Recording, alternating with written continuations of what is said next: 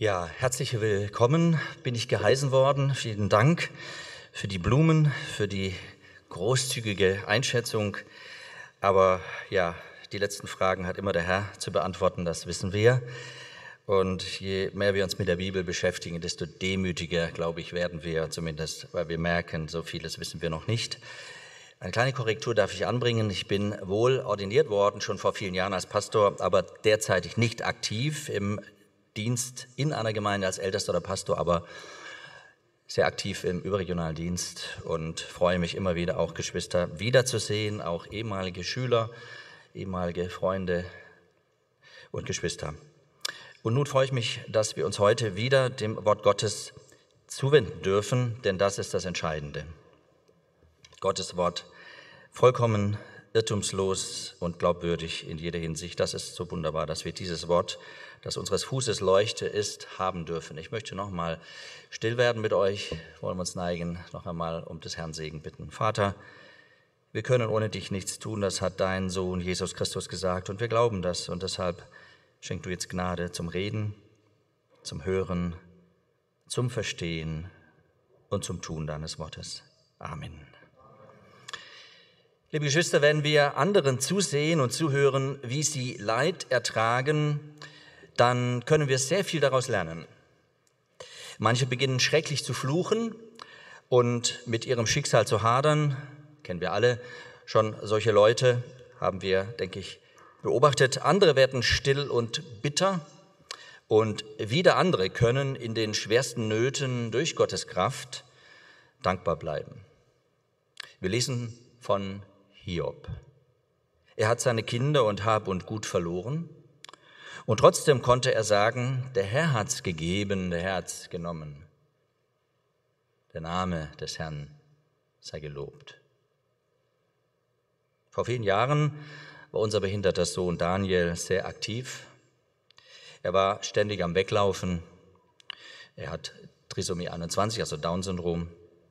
Und ein junger Familienvater beobachtete, beobachtete das und äh, sagte dann ganz frei raus, das würde ich niemals schaffen, so wie ihr das hinbekommt. Wie kann man das nur aushalten? Und ich sagte, wenn Gott uns seine Last auflegt, dann gibt er die Kraft dazu, damit wir sie tragen können. In Arabien legt man der jungen Palme einen schweren Stein in die Blätterkrone, um den Baum im Wachstum zu hemmen. Der Baum schießt dann nicht so weit in die Höhe. Der Stamm wird stärker, er wird kräftiger. Das Holz fester und die Früchte zahlreicher im Ergebnis. So ist es auch in unserem Leben. Gott legt uns Lasten auf, um uns zu formen und fruchtbarer zu machen, zu seiner Ehre. Das empfinden wir nicht so, aber das ist das biblische Konzept von Heiligung. Daran werden wir auch durch die Verse aus dem Buch Klagelieder erinnert. Ich lese uns diese Verse, bevor wir zu Psalm 6 kommen. Klagelieder 3, Verse 22 bis 28. Es sind die Glückseligkeiten des Herrn, dass wir nicht aufgerieben sind, denn seine Erbarmungen sind nicht zu Ende. Sie sind alle Morgen neu, deine Treue ist groß. Sie sind alle morgen neu, steht wörtlich da. Deine Treue ist groß. Der Herr ist mein Teil, sagt meine Seele. Darum will ich auf ihn hoffen. Gütig ist der Herr gegen alle, die auf ihn harren, gegen die Seele, die nach ihm trachtet. Es ist gut, dass man still warte auf die Rettung des Herrn. Es ist gut für einen Mann, dass er das Joch in seiner Jugend trage. Die Last also. Er sitze einsam und schweige, weil er es ihm auferlegt hat. Für uns Christen sind Lasten und Leiden in unserem Leben kein Zufall. Gott formt und verändert dein Leben dadurch. Wir lernen auf ihn, auf Gott zu, zu, schauen und auf ihn zu vertrauen und wir lernen Beharrlichkeit und Hoffnung zu haben. Auch die ersten Verse im Römer Kapitel 5 machen das sehr deutlich. Die Rechtfertigung aus Glauben bringt uns Frieden mit Gott, versöhnte Beziehung. Wir sind dann standhaft verwurzelt in der Gnade Gottes und dann rühmen wir uns in Hoffnung auch inmitten von Bedrängnissen. das können nur Christen in dieser Weise. Wenn wir von Leiden und Problemen bedrückt werden, kommt heraus, was in uns steckt. Sind wir voller Hoffnung und Glaube? Voller Vertrauen auf Gott? Dann wird deutlich, wes Geisteskind wir ja sind. Eine süße Mandarine gibt ihren Saft ebenso wie eine saure Zitrone. Der Druck macht's offenbar. Wovon das Herz voll ist, es geht der Mund über. Wir haben hier nun mit Psalm 6 einen Psalm vor uns, den wir betrachten wollen, und dazu bedenken wir einiges. David gibt uns mit diesem Psalm tiefen Einblick in sein persönliches Leben, eine Etappe seiner Biografie sozusagen. Ich lese uns diesen Psalm, Psalm 6, dem Chorleiter, mit Seitenspiel auf der Sheminit, ein Psalm von David. Herr, strafe mich nicht in deinem Zorn, und züchtige mich nicht in deinem Grimm. Sei mir gnädig, Herr, denn ich bin welk. Heile mich, Herr, denn meine Gebeine sind bestürzt. Meine Seele ist tief bestürzt. Aber du, Herr, bis wann? Kehre um, Herr, befreie meine Seele, rette mich um deiner Gnade willen. Denn im Tode gedenkt man deiner nicht, im Scheol, wer wird dich preisen? Müde bin ich durch mein Seufzen, die ganze Nacht schwemme ich mein Bett, mache mit meinen Tränen mein Lager zerfließen. Geschwächt von Gram ist mein Auge, gealtert wegen all meiner Dränger. Weicht von mir, alle Übeltäter, denn der Herr hat die Stimme meines Weinens gehört. Der Herr hat mein Flehen gehört, mein Gebet nimmt der Herr an. Beschämt und tief bestürzt werden alle meine Feinde. Sie müssen zurückweichen, werden plötzlich beschämt. Soweit dieser Psalm. Überschreiben möchte ich ihn mit Gott hört Davids Hilferuf. Hier noch einige Gedanken zu den Psalmen. Wir haben ja auch vorhin schon den wichtigen Hinweis auf Psalmen bekommen, am Psalm der Söhne Koras. Psalm 84 hier, Psalm 6. Das Buch der Psalmen besteht eigentlich aus fünf Büchern. Wir nennen es im Ganzen betrachtet einfach die Psalmen oder auch den Psalter. Der Name kommt aus der griechischen Übersetzung des Alten Testaments, der Septuaginta, wobei der Psalter eigentlich ein Wort für ein Musikinstrument ist, Psalterium, ähnlich der Zither. Der Psalter ist ein Saiteninstrument. Man nimmt an, dass es gezupft wurde das griechische Wort Psalein bedeutet auf Seiten spielen, die Seiten schlagen. Und hier wird deutlich, die Psalmen sind ein vertontes Gebetbuch. Sie wurden schlicht und ergreifend immer gesungen. Wir lesen sie, aber man kann sie singen. Vers 1, dem Chorleiter mit Seitenspiel auf der Sheminit, ein Psalm von David. Dieser Psalm ist wie jeder andere Psalm also ein Lied, das gesungen wurde. Auch wir singen ja unter uns Lieder. Gemeint sind geistliche Lieder. Es gab in Israel Chorleiter, die einen Chor im Gesang anleiteten. Es mag auch Solisten unter den Sängern gegeben haben, die beim Gesang führend waren. Psalmen wurden verschieden begleitet. Aber im Vordergrund stand immer der Text und seine Botschaft. Wir fragen uns, nach welcher Melodie mag wohl dieser Psalm gesungen worden sein? Nun, interessant ist, wenn wir in die Geschichte Israels schauen, mit der Zerstörung Jerusalems und des Tempels endete auch die levitische Musik. Es scheint so, dass damit auch das Wissen um die alten Klänge verloren ging.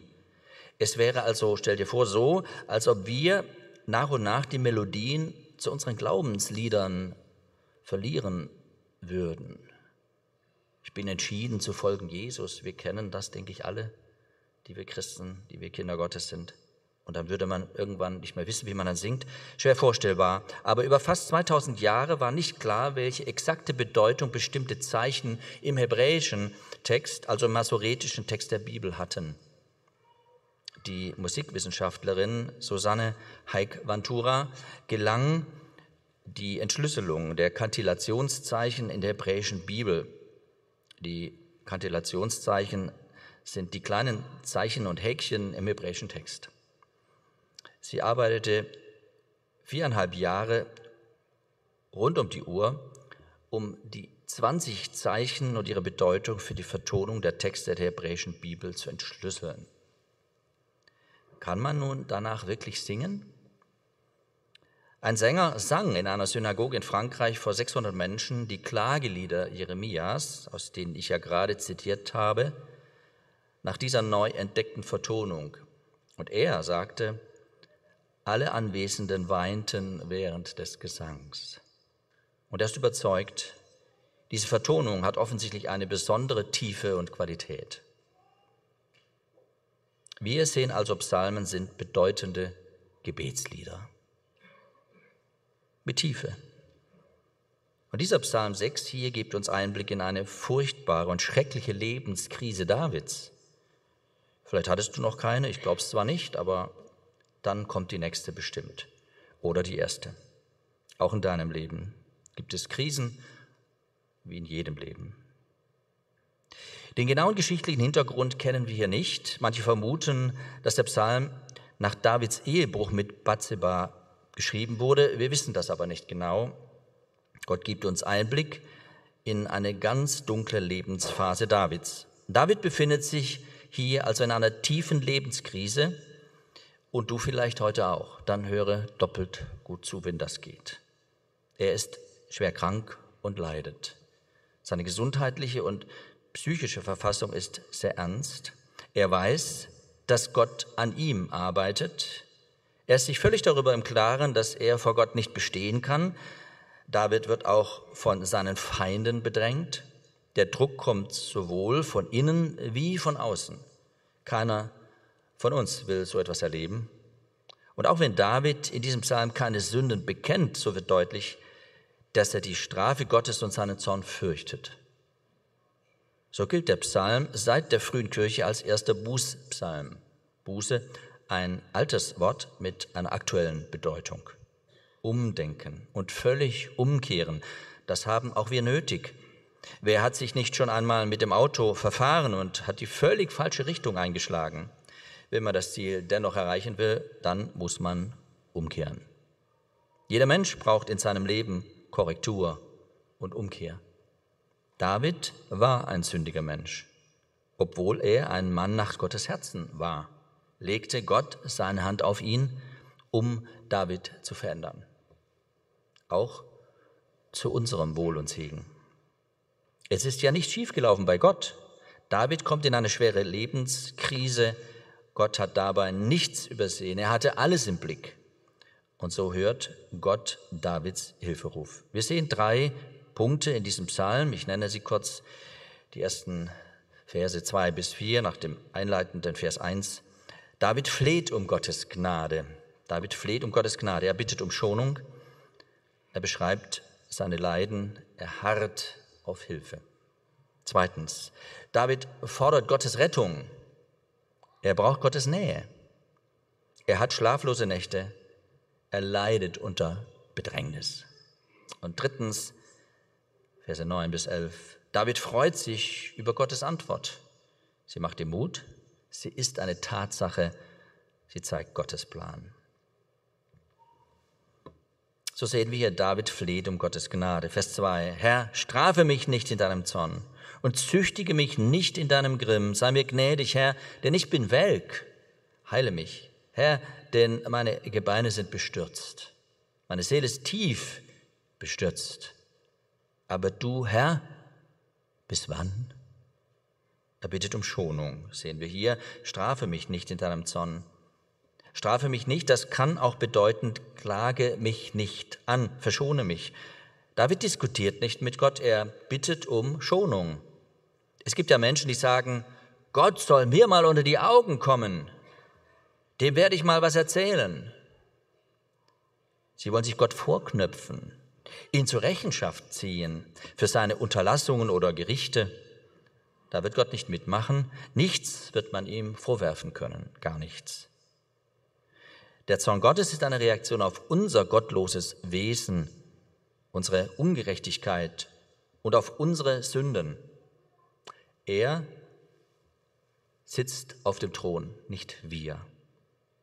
Und es trifft Gott wirklich hart, dass wir Menschen ihn durch Sünden betrüben.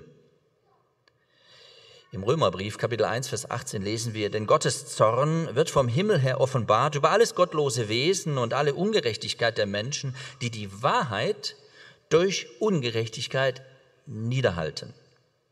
Die Wahrheit wird bis heute niedergehalten. Es ist wie wenn du einen Säugling nimmst, ja, und ihn ersäufen willst. Das ist ein schreckliches Bild, eine schlimme Vorstellung.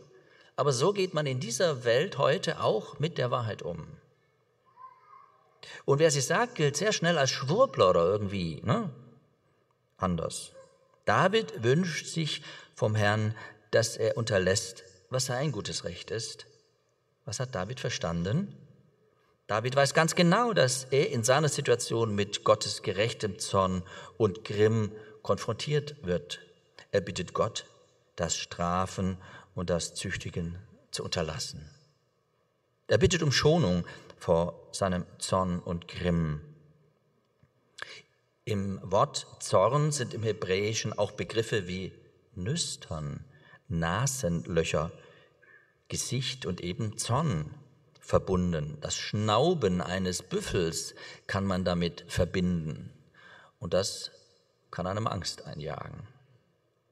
Wir kennen dieses laute Atem, das laute Atmen, wenn jemand zornig oder wütend wird wenn das Gesicht rot anläuft, wenn einem der Kragen platzt. Wir kennen das laute Atmen von wilden Tieren. Es wird sichtbar an den Nüstern, das wütende Schnauben verbreitet tatsächlich Schrecken.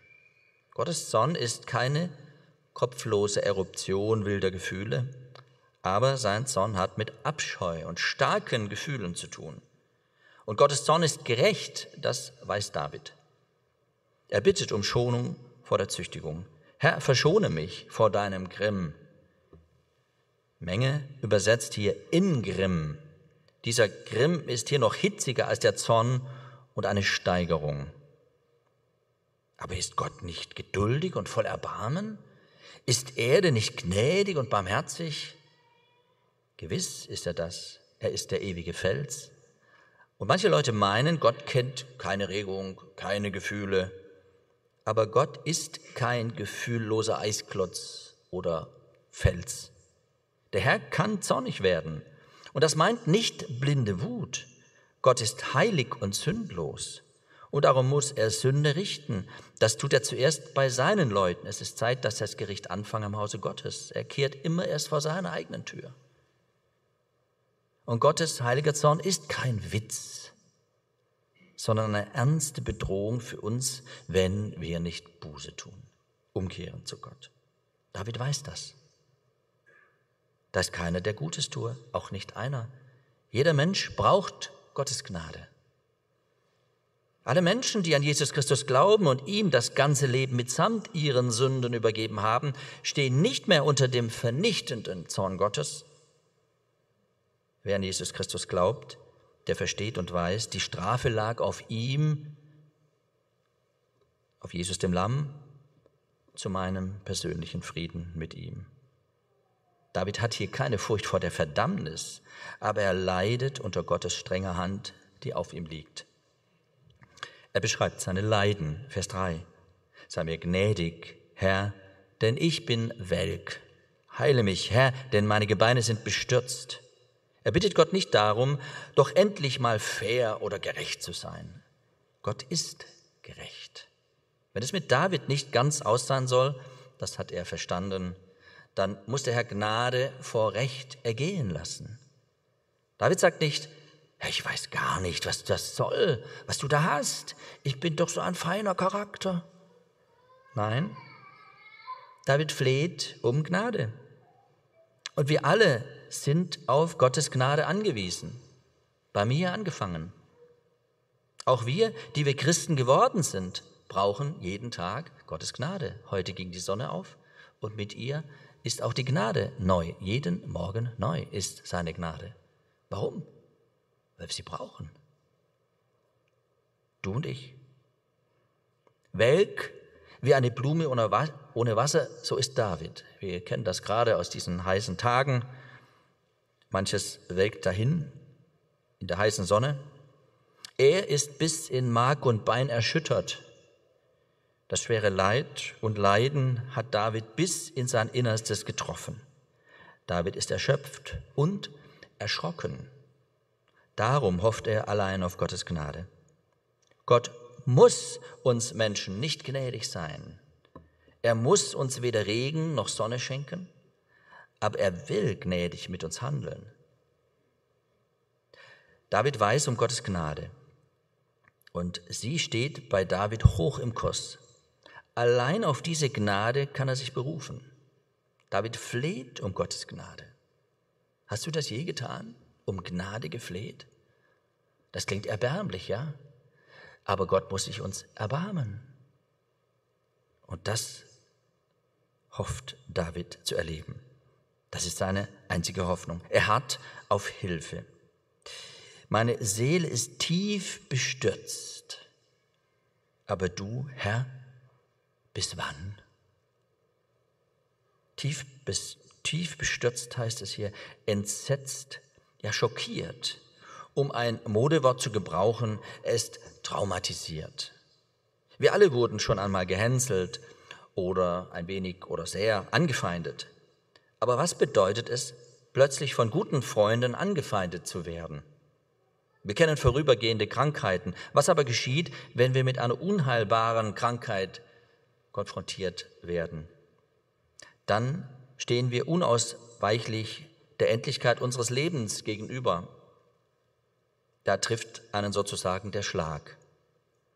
Als Jesus eines Tages von seinem Sterben spricht, der gebraucht er praktisch die gleiche Aussage wie hier David in diesem Psalm. Er verglich seinen Tod mit dem Sterben eines Weizenkorns. Im Johannesevangelium Kapitel 12 sagt er nämlich in Vers 26, meine Seele ist bestürzt. Das sagt Gott, der Mensch wurde. Das sagt hier der Gottmensch Jesus. Er realisiert in diesem Moment, wie unausweichlich sein Leidensweg sein wird. Er ist erschüttert. Dann sagte Herr Jesus, und was soll ich sagen? Vater, rette mich aus dieser Stunde. Und er meint sein Leiden und Sterben. Er antwortet und sagt, doch darum bin ich in diese Stunde gekommen. Auch Jesus weiß genau wie David und noch viel tiefer und besser, wie das ist, wenn man in der Seele erschüttert und bestürzt ist. Und so haben wir einen wunderbaren, treuen hohen Priester, der Mitleid haben kann mit unseren Schwachheiten. Wunderbar unser Erlöser. Auslöser für so eine Erschütterung, Bestürzung kann es viele geben. Anfühlen tut es sich gleich. Es ist die erschütternde Erfahrung eines unglaublichen Tiefschlags in der Seele. Es ist wie mit einem Meteoriten, der nach seinem verheerenden Einschlag einen tiefen Krater hinterlässt. Wie verarbeitet man einen Schock? Wie füllt man diese Leere? nur mit Gottes Gnade. Sie ist genug, wahrlich genug. David wartet auf Hilfe, auf Rettung, auf Gottes Nähe und Antwort. Wie lange, fragt er, wie lange? Die Geduld Davids wird geprüft. Er wartet eigentlich auf Gott. Bis wann? Wie lange noch? Wir wissen so in den Urlaubsfahrten unsere Kinder, wenn sie klein sind, Papa, wie lange geht's noch? Aber Geduld ist nicht nur die Schwäche oder Ungeduld, die Stärke von kleinen Kindern, auch unsere Geduld muss oft gestärkt, gestellt werden. Geduld heißt warten können. Und die Gnade Gottes hilft uns, warten zu können, durch die Kraft Gottes nämlich. Und wir sehen, dass wir auch als Menschen zu Ungeduld neigen. Wer wollte hier David das nach oder hier David anhängen und sagen, wie kann der so ungeduldig sein? Wir verstehen das sehr gut, nicht wahr? Und wir sehen, dass David die Hoffnung noch nicht aufgegeben hat. Unser zweiter Hauptgedanke, David fordert Gottes Rettung. Vers 5. Er braucht Gottes Nähe. Kehre um, Herr, befreie meine Seele, rette mich um deiner Gnade willen. Denn im Tod, Vers 6, ruft man dich nicht an, im Scheol wird, wer wird dich preisen? Denn im Tod ruft man dich nicht an, im Scheol, wer wird dich preisen? Der Tonfall Davids ändert sich hier. Er wagt, etwas von Gott zu fordern. Wie kommt das? Er bleibt auf der Spur der Gnade. Zuvor bat er den Herrn, ihm gnädig zu sein. Jetzt fordert er die Umkehr Gottes. Das Wort könnte man auch mit Bekehrung wiedergeben. Da nun Gott aber völlig gerecht und heilig ist, bedeutet es hier niemals, dass Gott etwas Falsches tat und sich zu korrigieren hätte. Der Ausdruck meint schlicht, ändere deine Haltung zu mir. Bleibe nicht auf Distanz, Herr. David wusste um Verheißungen, um Zusagen Gottes. David braucht Gottes Nähe. Er fordert sie einfach ein. Er braucht Befreiung von Krankheit, Not und Bedrängern und Feinden. Er bittet um Rettung aus reiner Gnade, um deiner Gnade willen. So darf man als Auserwählter und Gerechter etwas von Gott fordern, indem man an Gottes Gnade appelliert. Nicht respektlos, sondern respektvoll im Appell an seine Gnade, an sein Wesen. Gnädig und barmherzig ist der Herr. In Vers 6 wird deutlich, dass David nicht mehr nur an sich denkt, ob er seine Haltung geändert hat. Er sieht den Tod vor Augen, er weiß, jeden Augenblick könnte es aus sein. Dann wäre er im Sheol, im Totenreich. Aber was soll ich da? Ich will doch mit dem Herrn in Verbindung bleiben. Ich will ihn preisen. Er will zu jenen gehören, die hier auf der Erde Gott den Herrn verherrlichen. Das Totenreich wird im Alten Testament nicht sehr detailliert beschrieben. Es gilt als düsterer Ort ohne Erinnerung. Aber aus den Beschreibungen darf man nicht schließen, es gäbe dort einen Seelenschlaf. Man darf auch nicht lehren, dass die Seele ausgelöscht würde. David selbst wusste, dass sein kleiner Sohn, der aus seiner Beziehung zu Bathseba hervorging und starb, im Totenreich ist und er ihn wiedersehen würde. Hier im Text nun wird deutlich, David wünscht sich Gemeinschaft mit dem Herrn, um zu seiner Ehre zu leben. Er hat schlaflose Nächte. Kennst du vielleicht auch so Nächte, wo du wirklich dich im Bett hin und her drehst und nicht weißt, was das Morgen bringt? Müde bin ich durch mein Seufzen. Die ganze Nacht schwemme ich mein Bett, mache mit meinen Tränen mein Lager zerfließen.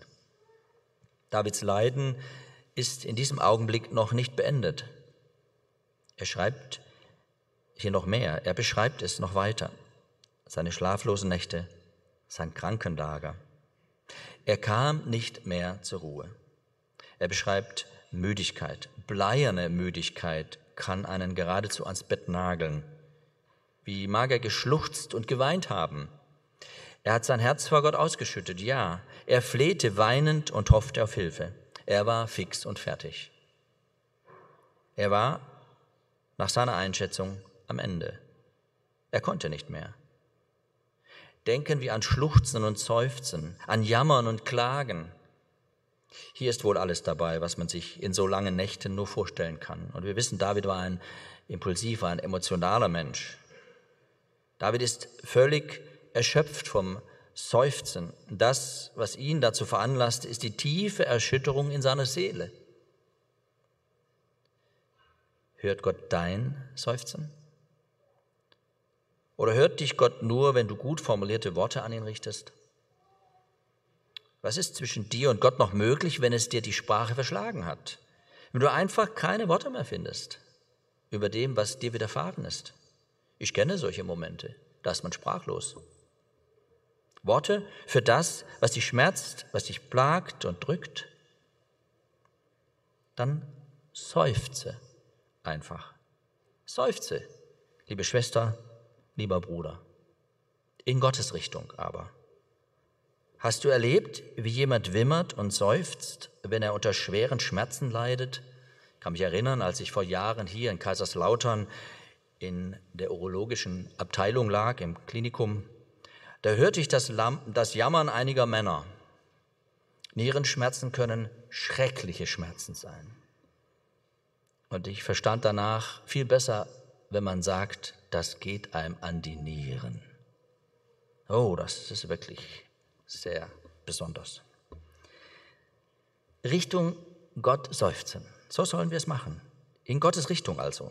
Seufze und weine, wenn es nicht mehr anders geht. Das ist keine Schande, Mut zur Schwachheit. heißt Zugang zur Gnade. Und dann bedenke, was uns Gott sagt in Römer Kapitel 8, Vers 26. Ebenso aber nimmt auch der Geist sich unserer Schwachheiten, Schwachheit an. Denn wir wissen nicht, was wir bitten sollen. Also uns hat die Sprache verschlagen. Wir finden keine Worte, wie es sich gebührt. Hier heißt es weiter, aber der Geist selbst verwendet sich für uns. Also er tritt für uns ein in unaussprechlichen Seufzern. Grandios. Also er würde auch mein Seufzen verstehen. Und auch er würde seufzen zum Vater, zum Herrn hin. Also wenn wir nur noch seufzen können, dann verwendet sich der Geist Gottes auch für uns. Er ist eine Person. Er vertritt uns und seufzt vor dem Herrn für uns, als ob wir es wären. Das wird der Herr gewiss hören und darauf wird der Herr gewiss antworten. Darin dürfen wir glückselig sein. Gott hört und versteht uns. David leidet unter Bedrängnis. Vers 8.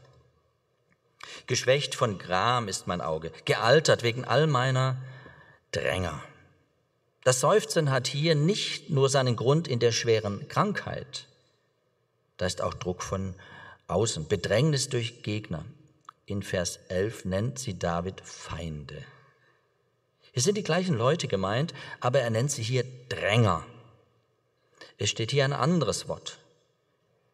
Es betont mehr ihre Angriffe. Das setzt David zu. Sie machten ihm sein Leben schwer. Er hatte also auch noch mit Feindschaft und Angriffen auf seine Person zu kämpfen. David war König und er übte entsprechend Macht aus. Er regierte natürlich als König.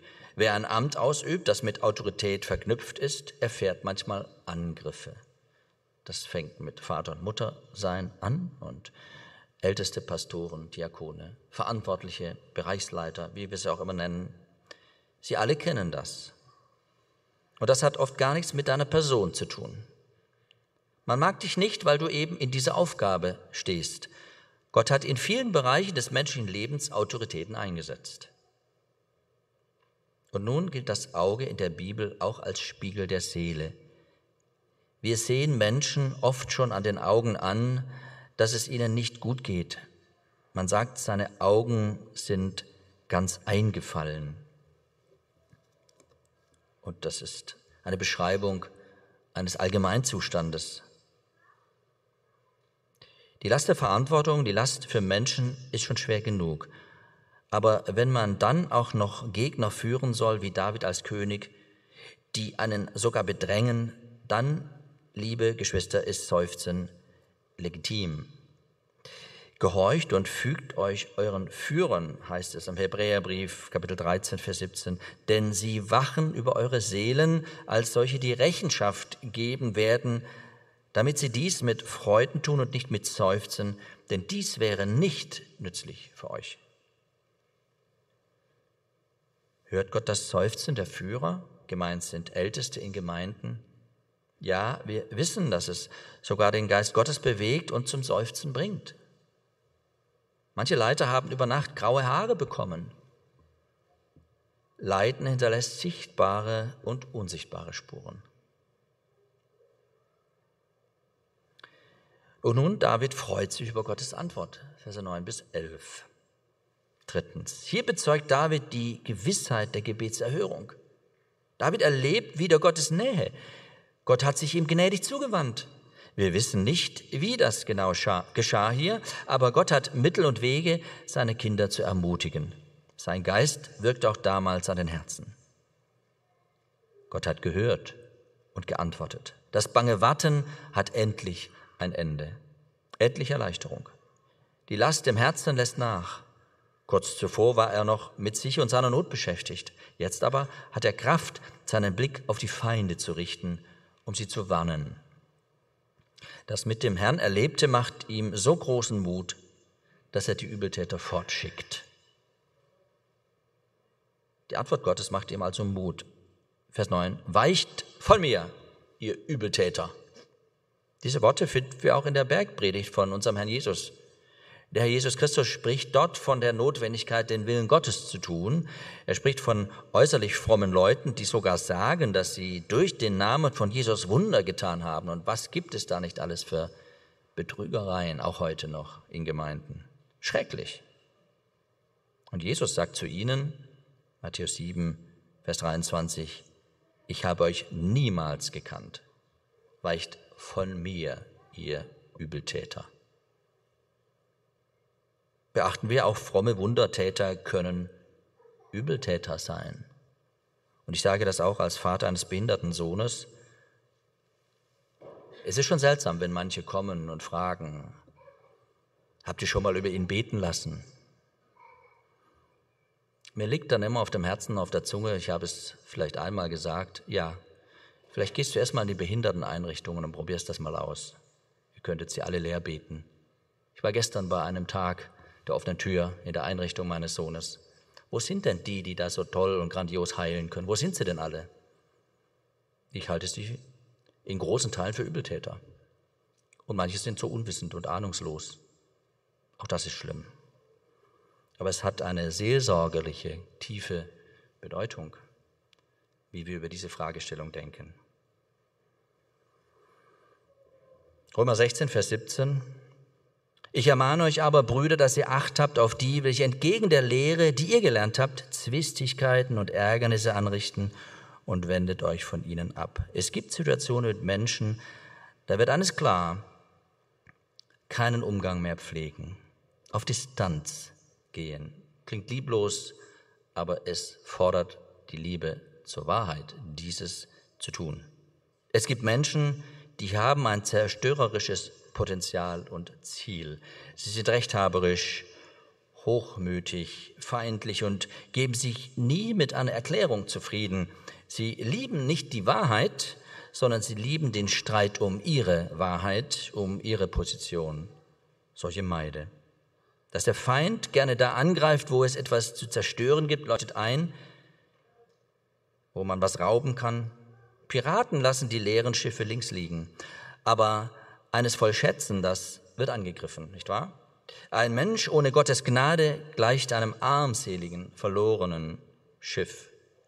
Satan zieht daran vorüber.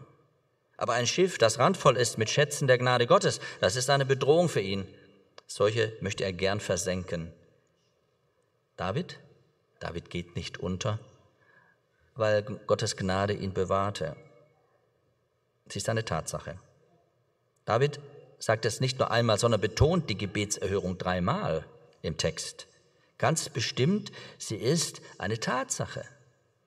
Und beachten wir bitte, Geschwister, hier steht der Herr im Zentrum, nicht mehr ich, meiner, mir, mich. Dreimal erwähnt David den Herrn, ganz nach Sprüche 18, Vers 10. Der Name des Herrn ist ein fester Turm, zu ihm läuft der Gerechte und ist in Sicherheit. Sein Name, der Name des Herrn ist über alle Namen. In seinem Namen ist das Heil. Und so heißt es hier, denn der Herr hat die Stimme meines Weinens gehört. Er weiß das, er hat Gebetserhörung erlebt. Vers 10, der Herr hat mein Flehen gehört. Mein Gebet nimmt der Herr an. Dreimal haut er den Nagel rein, also mit drei Schlägen. Diese Gewissheit, diese Tatsache, der hat mich gehört. Ich habe Antwort. Wunderbar, er freut sich. Das ist ein Höhepunkt diesem Psalm. Und diese Gebetserhörung zeigt dann auch Gottes Plan, Vers 11. Beschämt und tief bestürzt werden alle meine Feinde. Sie müssen zurückweichen, werden plötzlich beschämt. Nun, hier schwingt keine Schadenfreude mit. David weiß nur zu gut, dass auch er nur aus Gnade ist, was er ist. Aber Feinde Davids sind Feinde Gottes.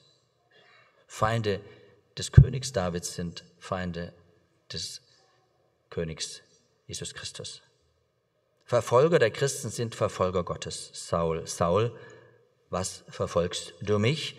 Das war die Frage Jesu an einen Verfolger der Christen. Gott nimmt Verfolgung der Christen persönlich. Das Ende der Feinde ist hier nicht eindeutig besiegelt, aber sie werden tief bestürzt werden. Auch sie wird der Schlag treffen, wie auch immer. Rückzug der Feinde ist angesagt, nicht mehr Angriff. David darf sich auf den Frieden freuen und die Feinde werden beschämt. Sie müssen erkennen, dass sie im Unrecht waren und Unrecht gehandelt haben. Mancher Feind der Christen wurde von Christus bekehrt. Aus Saulus wurde Paulus, sagt man. Aus manchem Feind wurde ein Freund Gottes, ein Werkzeug Gottes. Auch dafür, auch dafür da dürfen wir dafür beten, dass das Gott das schenkt, auch in der heutigen Zeit, wo wir Menschen kennen, die so gegen Gott sind. Also Gott hört Davids Hilferuf. Er fleht um Gottes Gnade, er fordert Gottes Rettung und freut sich über Gottes Antwort. Was können wir abschließend sagen, Geschwister? Ein trostloser Anfang steht zu Beginn des Psalms. Ja, ein trostvoller Ausklang beendet ihn. Bist du betrübt oder bedrängt? Bete diesen Psalm. Wenn uns tiefes Leid und schwere Not treffen, verändert uns das. Es können Dinge in unser Leben kommen, die uns zutiefst erschüttern. Tage und Stunden, in denen wir fast am Leben verzweifeln. Durststrecken sind Dürrezeiten. Jüngst trafen wir einen Winzer. Er lobte seine ältesten Reben. Äh, sie würden ohne Regen dennoch prächtig dastehen, weil wir auch besorgt sind, ja, mit den Winzern im Ort bei uns, ob denn das wieder eine Ernte gibt, die sich sehen lassen kann. Es war noch vor dem es gestern so regnete. Und er sagte, sie würden ohne Regen dennoch prächtig dastehen. Es liegt daran, dass sie die trockensten Zeiten erlebten und dabei ihre Wurzeln immer tiefer gruben, erklärt er uns. Bis zu 18 Meter können die Wurzeln der Reben sein, sagte der Winzer zu uns. Dürre trieb ihr Wurzelwachstum an. So heißt es bei David. Ein wunderbares Bild, finde ich. So soll es auch bei uns sein. Dürrezeiten sind Reifezeiten. Tiefer ins Wort wohl dem, der im Leiden nicht verbittert, sondern auch wenn er bibbert, weiter betet und bittet. Ich erinnere mich, vor einigen Jahren hat mir ein Absolvent des EBDC geschrieben, als er mitten in einer Krebserkrankung steckte und nicht wusste, wie es ausgeht und die schwerste Hürde oder Zeit schon hinter ihm lag, er ist sich sicher, dass er ohne das intensive Bibelstudium das nicht so bewältigt hätte. Es hat mich gefreut geht ja nicht um den Namen einer Bibelschule, es geht um die Wirkung des lebendigen Wortes, das muss klar sein. Wohl dem, also der im Leiden nicht verbittert, der verwurzelt ist, wie Psalm 1 das ja so wunderbar deutlich macht. Wohl dem, der Gottes Gnade sucht und sich an Gott klammert. Es kann immer einen Anlass geben, dass Gott uns züchtigen und zurechtbringen will. Doch wir wissen uns als Kinder Gottes ganz gewiss für immer in Gottes Hand auch wenn man nicht alles verstehen und erklären kann, was in unserem Leben passiert. Da bleiben offene Fragen. Wir bleiben Gott zugewandt, auch wenn Gott sich scheinbar von uns abwendet. Der Herr bleibt treu. Selbst wenn wir durch eigene Schuld und Versagen leiden, der Herr bleibt treu. Er kann sich selbst und seine Verheißungen nicht verleugnen. Er kann ja nicht lügen. Das dürfen wir einfach so glauben. Und sollen wir glauben, wenn wir ihn ehren. Er kann sich nicht verleugnen. Wenn wir einsam sind, suchen wir seine Nähe. Wenn wir hilflos sind, suchen wir seine Rettung. Wenn wir schuldig und schwach sind, suchen wir seine Gnade.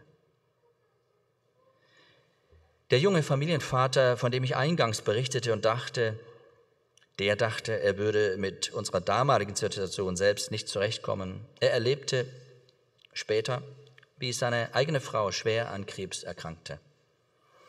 Die erste Chemotherapie kam, Sie standen es durch. Es gab einen Rückschlag und die zweite Chemotherapie stand an. Auch dazu gab Gott ihnen die nötige Kraft. Und sogar dann, als es mit der lieben Mutter und Ehefrau zu Ende ging, gab Gott Gnade, Mama und Ehefrau loszulassen. Am Grab dachte ich daran, dass Gott auch ihnen doch die Kraft gegeben hat, diese schwere Last zu tragen und diesen schweren Weg zu gehen. Und Gott schenkte der Familie in seiner Gnade, den Kindern eine Mama und dem Ehemann eine liebevolle Ehefrau. Psalm 68, Vers 20 sagt, Gelobt sei der Herr täglich, Gott legt uns eine Last auf, aber er hilft uns auch. Nein, es sind nicht unsere, sondern Gottes Wege, die er führt. Die Last in der Baumkrone einer Palme, die Last im Leben Davids und in deinem Leben haben einen tiefen Sinn und Zweck. Gott führt seine Kinder manchmal in schwere Nöte und große Tiefen. Warum tut er das? Damit wir ihm näher kommen, ihn immer besser erkennen und ihm ähnlicher werden. Wenn unser Leben von der Gnade Gottes erfüllt ist, brauchen wir keinen Sturm zu fürchten. Mit Jesus als Herr und Kapitän deines Lebens kann dein Lebensboot nicht untergehen. Wir können durch Gottes Gnade etwas sein zum Lob seiner Herrlichkeit. Auch Paulus hatte die Kraft der Gnade Gottes in seinem Leben erfahren. Seine Schwäche wurde unter der Last dank der Gnade Gottes zu einer Stärke. Das hat auch David erfahren des Herrn Gnade genügt und darum gebührt Gott allein die Ehre. Das ist der Schlüssel für diesen Psalm, liebe Geschwister. Gott hörte Davids Hilferuf und egal wo du stehst, ob du noch gar nicht Christ bist oder schon ein Kind Gottes unter Anfechtungen und Nöten, Gott hört dich. Wer den Namen des Herrn anruft, wird gerettet werden. Gott hörte Davids Hilferuf und er hört ganz gewiss auch deinen. Amen.